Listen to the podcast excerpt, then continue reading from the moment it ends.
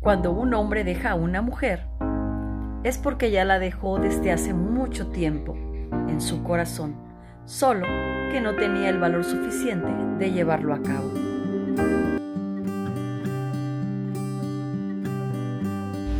Esta palabra es para ti que estás padeciendo por una separación en este momento de tu vida. No temas, porque Dios tiene cuidado de ti. Pero ¿por qué una separación si Dios dijo que lo que Dios unió no lo separe el hombre? Pues sí, pero hay ocasiones en que tenemos a un hombre que no es nuestro. Y hay veces que hemos empezado mal. Y en otras solo Dios permite que se vaya para ser procesado y luego traerlo cambiado, transformado. Un hombre nuevo. Y en otras no hemos sabido escuchar la voz de Dios y pedirle dirección para encontrar la pareja correcta. Y hemos agarrado a la pareja que no era de parte de Dios para nuestra vida. Y esa persona en que hemos depositado todo nuestro amor, toda nuestra esperanza, nuestra ilusión, pues echa por tierra todas las cosas y se va. Y sí, la separación duele, pero es necesaria para crecer. Así como un bebé que tiene que dejar el vientre de mamá para poder crecer aún más, así a veces la vida nos lleva a una separación. Las separaciones son dolorosas. Traen llanto. Un bebé cuando es desprendido de su madre llora, se entristece, gime, patalea. Se quiere aferrar a ella. Luego entiende y acepta que él tiene que empezar una vida nueva y que es buena Luego se acostumbra tanto que ya no quiere ni siquiera que su madre lo cargue.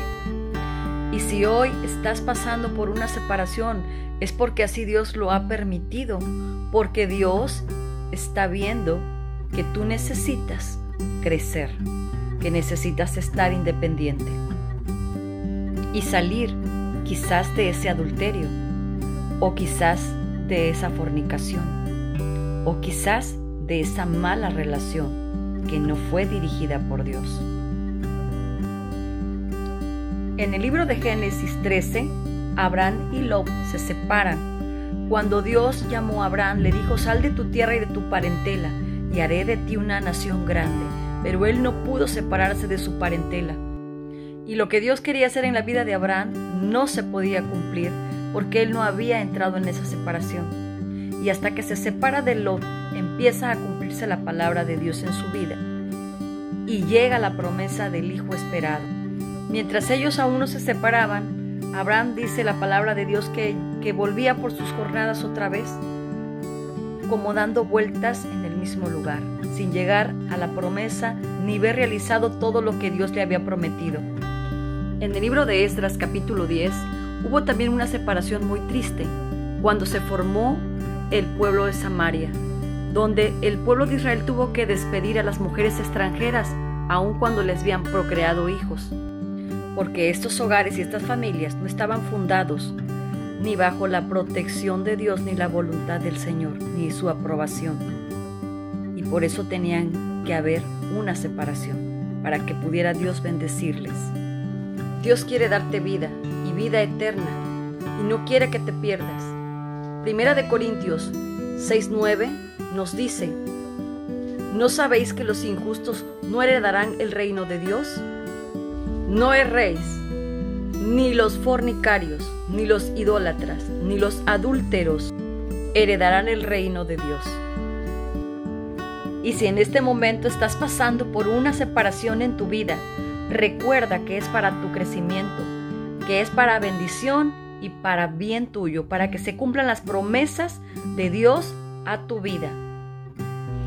Así que hoy puedes llorar, te puedes entristecer, te puedes deprimir, pero después de ese duelo, sacúdete el polvo y empieza esa nueva vida, porque Dios no te dejará ni te desamparará.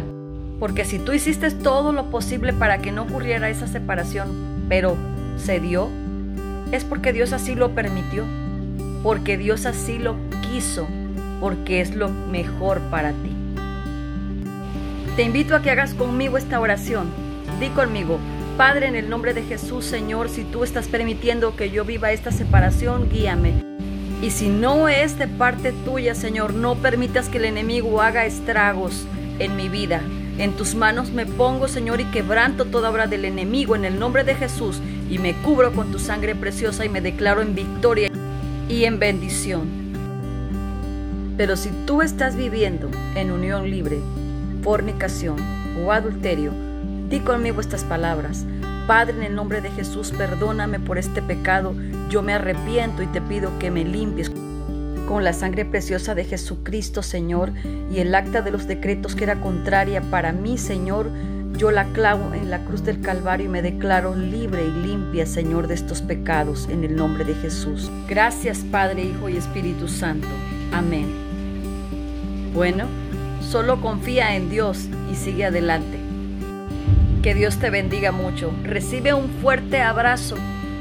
Recuerda que Dios te ama y que Él nunca te desamparará. Bendiciones.